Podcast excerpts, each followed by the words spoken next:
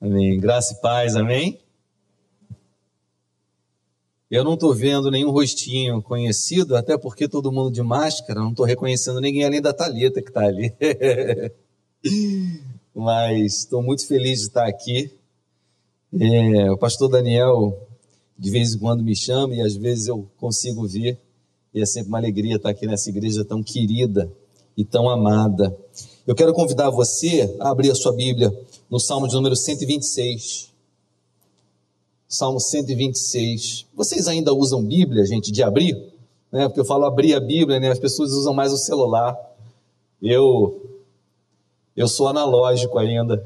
Eu preciso de, de Bíblia de papel. Não me adapto a celular, Kindle, ler no, em iPad, nada disso.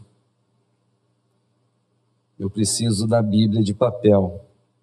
Salmo 126 diz assim: Quando o Senhor restaurou a sorte de Sião, ficamos como quem sonha. Então, a nossa boca se encheu de riso e a nossa língua de júbilo. Então, entre as nações se dizia: Grandes coisas o Senhor tem feito por eles. Com efeito, grandes coisas fez o Senhor por nós, por isso estamos alegres. Restaura, Senhor, a nossa sorte, como as torrentes no Negueb. Os que com lágrimas semeiam, com júbilo ceifarão. Quem sai andando e chorando enquanto semeia, voltará com júbilo, trazendo os seus feixes. Esse é um dos meus salmos preferidos. Ele, ao mesmo tempo que traz esperança, confiança em Deus, alegria, lembrança de tempos felizes, lembrança de que Deus é aquele que, é, que restaura histórias, que Ele muda a vida, Ele muda a trajetória. A Bíblia diz que Deus faz da estéril alegre mãe de filhos. O nosso Deus é esse que faz a mulher estéril gerar filhos. A Bíblia diz que Deus tira o homem do meio do monturo e o faz assentar entre os príncipes da terra.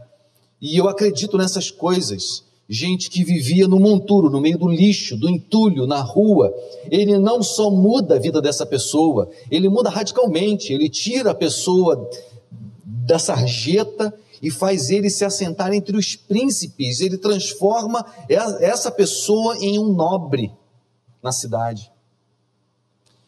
Então esse salmo ele evoca esperança e ao mesmo tempo ele é um clamor para que Deus mude a história atual. A gente tem que lembrar, quando lê um salmo, que por trás do salmo existe um homem que está orando, e na oração desse homem está manifestada expressa aqui a espiritualidade dele. Ou seja, a relação dele com Deus e a relação dele com a vida. Essa oração é bonita porque me parece que ao mesmo tempo que esse homem está orando, ele está pastoreando a própria alma. Você já deve ter passado por isso, a gente faz isso o tempo inteiro, quando a gente é, pastoreia a própria alma, ou seja, como diz é, Jeremias, Quero trazer à memória aquilo que me dá esperança. É quando você está pastoreando a própria alma. Tem um outro salmo que diz: Por que te abates, ó minha alma? E por que te perturbas dentro de mim? Espera em Deus, pois ainda o louvarei. Veja, o salmista está na oração pastoreando a alma dele, está convidando a sua própria alma a não se abater, e apresentando motivos à alma dele para ele não se abater, ele diz: Espera em Deus, pois ainda o louvarei. A palavra de Deus diz em Hebreus 11 que a fé é a certeza das coisas que você espera e a convicção de fatos que para você é um fato, mas que ainda não se vê. Fé é isso. Portanto, os homens e mulheres de Deus na Bíblia, quando eles passam por momento de dificuldade e a fé, o coração, a alma fraqueja, eles precisam lembrar-se a si mesmos da esperança, da confiança de quem Deus é. Então aqui, o salmista ele está passando por um momento de dificuldade. E a gente sabe que ele está passando por um momento de dificuldade quando ele diz: Restaura, Senhor, a nossa sorte, como as torrentes no Negueb. Ora, ele está pedindo para Deus restaurar a sua sorte. A sua sorte, o momento em que eles estão vivendo, é um momento difícil, é um momento ruim. Ele está, portanto, pedindo para Deus restaurar. No entanto, ele começa a sua oração lembrando de tempos gloriosos. É óbvio que ele quer encorajar a si mesmo porque a gente precisa disso, ser encorajado na fé. E olha quando, como ele começa. Ele começa dizendo: Quando o Senhor restaurou a sorte de Sião, ficamos como quem sonha. Ou seja, ele já experimentou, ele já experimentou a história da vida está ruim, da cidade, do país inteiro está passando por aflição, por problema, por opressão, e Deus vir e restaurar a sorte de Sião, ou seja, do país inteiro. Não sei se você passa por essa experiência na pandemia, que parece que a vida ficou triste. Todo mundo enfurnado em casa, um pouco amedrontado. Às vezes chega alguma notícia de que um ou outro ficou doente. Agora, com essa variante, a coisa é mais amena, quase todo mundo já pegou e, e a doença é esquisita, mas a gente sai dela. Mas durante todo esse período, esses dois anos, a vida ficou estranha, esquisita. E a gente vê televisão e só chega notícia ruim. O salmista passou por isso, uma fase ruim da vida, onde a nação inteira passou por problema. Mas ele viu Deus mudar isso. E aí ele está lembrando, ele está dizendo: quando o Senhor restaurou a sorte de Sião, ah, ficamos como quem sonha. A primeira verdade que a gente encontra nesse salmo, nessa oração inspirada pelo Espírito Santo, é que Deus é esse que restaura sortes, que muda vidas, muda histórias, muda contextos, de tal forma que ele faz sonhos se realizar. É possível que Deus mude a sua vida de tal maneira que você viva a sensação de um sonho. Amém? Vamos falar um amém mais forte? Amém? Quando o Senhor restaurou a sorte de Sião, ficamos como quem sonha. Ele experimentou isso. A vida virou um sonho. Quando Deus veio e mudou a vida dele. Ele experimentou isso. Isso é possível. Nosso Deus não é fatalista, não coloca um ponto final em histórias. Não coloca um ponto final em histórias. E eu quero compartilhar com vocês uma coisa que muito provavelmente vocês não sabem. O Daniel sabe, ele me ligou. Há coisa de quatro meses mais ou menos, eu descobri que a minha esposa Lívia estava com câncer. E ela começou o tratamento há mais ou menos três meses apareceu um tumor de 4 centímetros e meio na mama. E para mim isso é um fantasma, porque eu perdi a minha mãe com câncer de mama. Acompanhei o tratamento dela por quatro anos e ela morreu. Eu tinha acho que 24 anos quando isso aconteceu. Então, quando eu descubro que a minha esposa está com câncer, eu digo: não, de novo não, de novo não. É um terror. Mas, meus irmãos, é... Bom, estou eu aqui de pé, esperançoso. Ela já fez algumas sessões de quimioterapia. Na quarta sessão de quimioterapia, o tumor já desapareceu, já não aparece mais no toque, já não aparece mais nos exames de imagem. E ainda faltam oito sessões de quimioterapia. Ela está careca, ficou linda careca. Quem é bonita, é bonita de qualquer jeito, né? E a gente descobre que o cabelo é o adereço das feias. Bonita, careca, até, até careca fica bonita. Não precisa de cabelo. É... E é óbvio que eu precisei pastorear a própria alma e lembrar que Deus é bom. E, e enfim, Ele tem sido bom, graças a Deus. Então, quem está falando, por que eu estou compartilhando essa história com vocês? Porque quem está falando aqui é alguém que, que está falando em meio a, ao deserto, em meio à, à crise, em meio à dificuldade, em meio ao medo, em meio à dor, mas não sem fé, mas não sem esperança, mas não sem confiança, não sem a convicção de que Deus é o Deus que muda histórias e de que faz milagres e faz maravilhas. Amém? Graças a Deus. Quando o Senhor restaurou a sorte de Sião, ficamos como quem sonha. Então a nossa boca se encheu de riso e a nossa língua de júbilo. Ele está lembrando a sensação que ele teve e de como ele ria, está lembrando da, da felicidade. Então, entre as nações se dizia, os nossos vizinhos percebiam a nossa alegria, eles diziam: grandes coisas fez o Senhor por eles. Aí o salmista diz: é, realmente, grandes coisas fez o Senhor por nós, por isso estamos alegres. Grandes coisas fez o Senhor por nós, por isso estamos alegres, é o que eles diziam para os vizinhos, quando os vizinhos reparavam que o Senhor fez grandes coisas por eles. Essas são as coisas que Deus pode fazer com a gente. E aí então, depois dessa oração inicial, quando ele traz à memória coisas boas, e ele lembra a Deus de quem Deus é, e do que Deus faz, e portanto do que ele pode fazer novamente, Aí ele faz um pedido: restaura, Senhor, a nossa sorte, como as torrentes no Negueb. Eu amo a imagem das torrentes no Negueb. O Negueb é um deserto em Israel.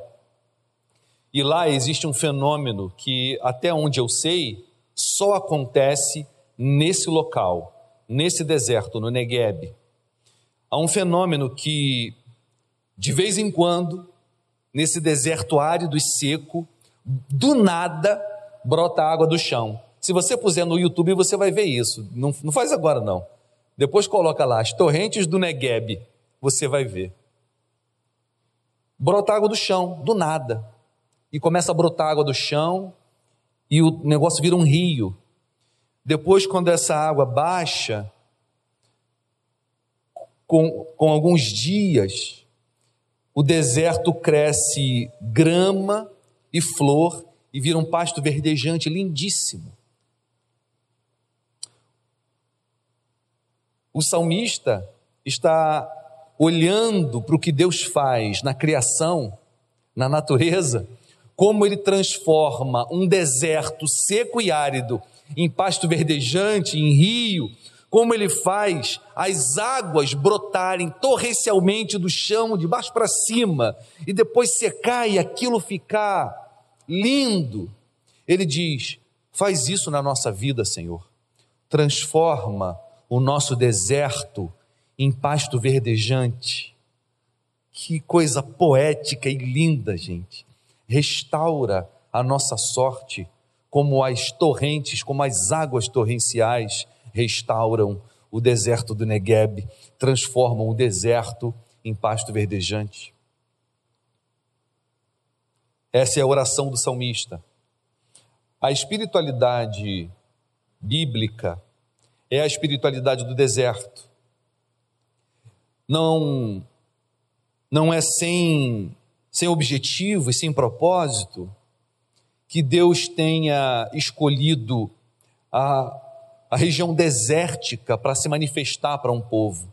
Ele não escolheu os trópicos, ele não escolheu o Brasil, ele não escolheu é, lugares é, é, quentes, ensolarados, é, de floresta amazônica, tropical, porque é no deserto, é no deserto que Deus gosta de se revelar e de se manifestar aos seus filhos. E o povo de Israel é um povo acostumado com região desértica. Muitas vezes nós vamos ver ao longo das Escrituras quando Deus quer falar com um filho dele, ele conduz esse filho para o deserto. E é no deserto que ele se manifesta, que ele fala, que ele conversa, que ele trata o coração e a alma daquele filho. Então, existe, aliás, é, um, é, um, é, uma, é uma fala do cristão, existe o que se chama de a espiritualidade do deserto. Um dos primeiros livros que eu li na vida foi do Henry Nouwen. Foi do Henry Nouwen, não.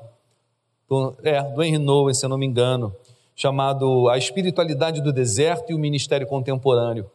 Quando os cristãos do primeiro século, dos primeiros séculos, fugindo da mundanização da igreja, eles foram para o deserto buscar Deus e ali nasceram grandes homens e mulheres de Deus.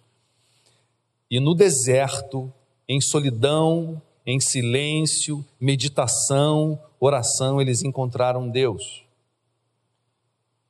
E aqui, o salmista, vivendo uma experiência não literal, mas existencial de deserto da vida, ele diz: Senhor, chega de deserto, restaura a nossa sorte como as torrentes do Negueb.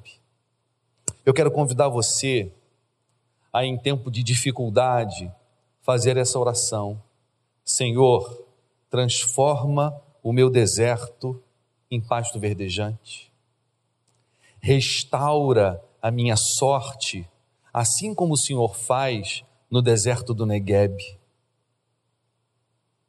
Faz a minha boca encher de riso e a minha língua de júbilo. Faz com que os meus vizinhos vejam que o Senhor está fazendo grandes coisas na minha vida. É essa oração que o salmista está fazendo e eu quero convidar você a fazer. E ele continua com a sua oração. E ele termina. Ele diz: restaura a nossa sorte como as torrentes do Negueb. Os versos 5 e 6 ele diz: Os que com lágrimas semeiam, com júbilo ceifarão. Meus irmãos, a impressão que dá é que ele está ensinando isso para alguém, mas como é uma oração, e uma oração provavelmente secreta, silenciosa, apesar dele estar escrevendo e depois dele tê-la publicado, tanto é que chegou a gente, e ela vira uma oração a ser feita por todos nós, a ser aprendida, reproduzida. Ele está dizendo isso para ele mesmo. Ele diz: os que com lágrimas semeiam, com júbilo ceifarão. Parece que esse aqui é um princípio da vida. E é um princípio da fé e da espiritualidade. Que existem dois momentos na vida. Um é o momento de semear. E aqui ele está óbvio, usando a analogia do plantio. Uma fase da vida que é a fase de plantar. E ele diz que a fase de plantar é uma fase muito difícil. É uma fase de lágrimas os que com lágrimas semeiam.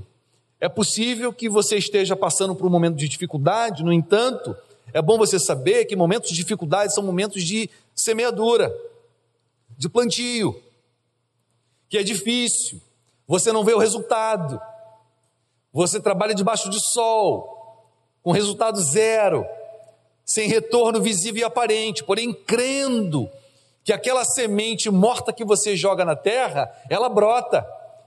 Hoje está só, mas você crê que nos dias seguintes irão chover e vão fazer aquela semente germinar. A vida é assim. Os que com lágrimas semeiam, com júbilo ceifarão. Então, se existem duas fases na vida, a fase de semeadura, existe também a fase de colheita. E ele diz que a fase de colheita é uma fase de júbilo semeadura, com júbilo ceifará. Existem momentos na vida que são momentos de lágrima, que são momentos que nós estamos semeando para o outro momento, que é momento de voltar com júbilo, trazendo os feixes, a colheita, os frutos, os resultados visíveis, alegres, tempo de alegria. E ele termina dizendo: quem sai andando e chorando, enquanto semeia, aqui é uma promessa: voltará com júbilo, trazendo os seus feixes. Aqui, meus irmãos, eu encerro junto com o salmista e eu quero deixar para vocês essa promessa e eu espero estar sendo profético na vida de vocês. Quem sai andando e chorando enquanto semeia. Eu quero te dizer uma coisa. A vida pode estar difícil. Pode estar difícil pra caramba.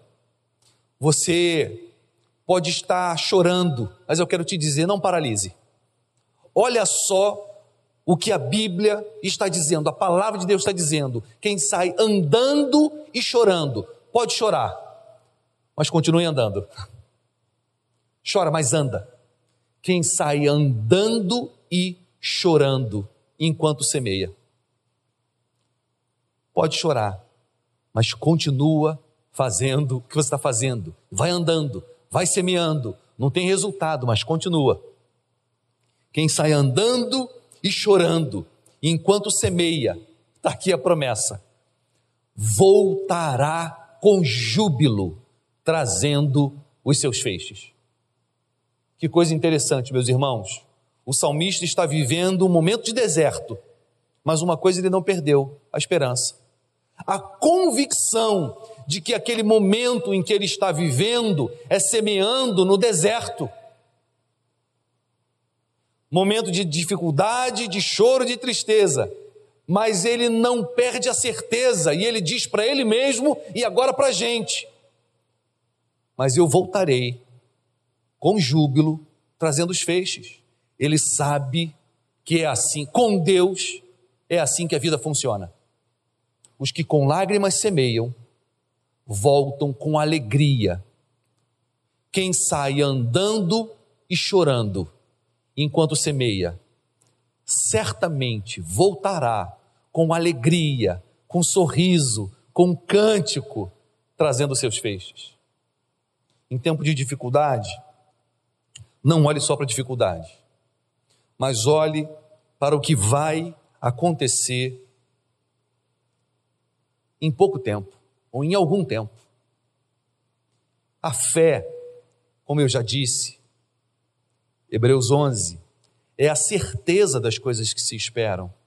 Ora, você sabe que está semeando, e aquilo vai se transformar em planta, em árvore, em fruta, em comida, em bênção, festa de colheita, alegria. Você sabe, você tem certeza. Certeza das coisas que se esperam e convicção de fatos que você ainda não pode ver, mas você sabe que é só uma questão de tempo. Eu não tenho muito mais a dizer. Mensagem muito simples. Tão somente a exposição do salmo, versículo por versículo, sem inventar muita coisa em cima. Mas eu acredito na verdade desse salmo, e eu acredito que Deus me trouxe aqui hoje para trazer essa palavra de esperança, confiança e certeza para a tua vida. Que os que com lágrimas semeiam, com júbilo ceifarão. Quem sai andando e chorando, enquanto semeia, voltará com júbilo, trazendo os seus feixes. Amém? Vamos ficar de pé, vamos orar?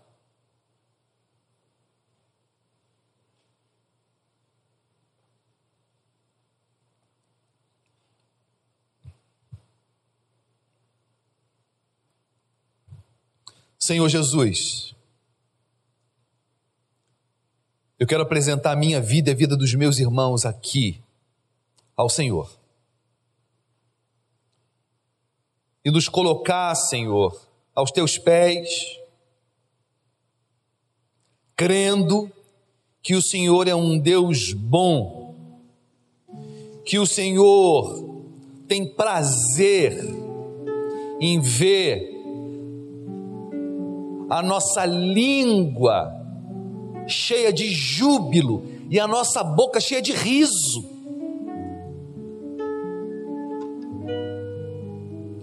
O Senhor é esse Deus que cria um deserto e que do nada faz brotar água do chão desse deserto,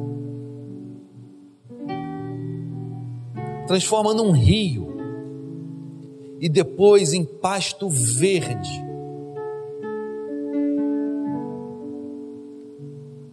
E assim como o Senhor Jesus nos ensinou, olhai os lírios do campo, olhai as aves do céu, aprendam com eles.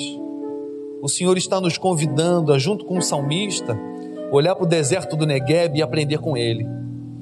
E dizendo: É assim que eu faço com a tua vida. Transformo o deserto em pasto verdejante. Obrigado, Senhor, porque o Senhor também nos ensina a olhar para a vida da lavoura e aprender com ela. E o Senhor nos dá a certeza e a convicção de que o Senhor é o Deus que muda a sorte do mundo, do país, de Sião, de uma família, de um indivíduo. E que o Senhor faz maravilhas na vida de cada um de nós.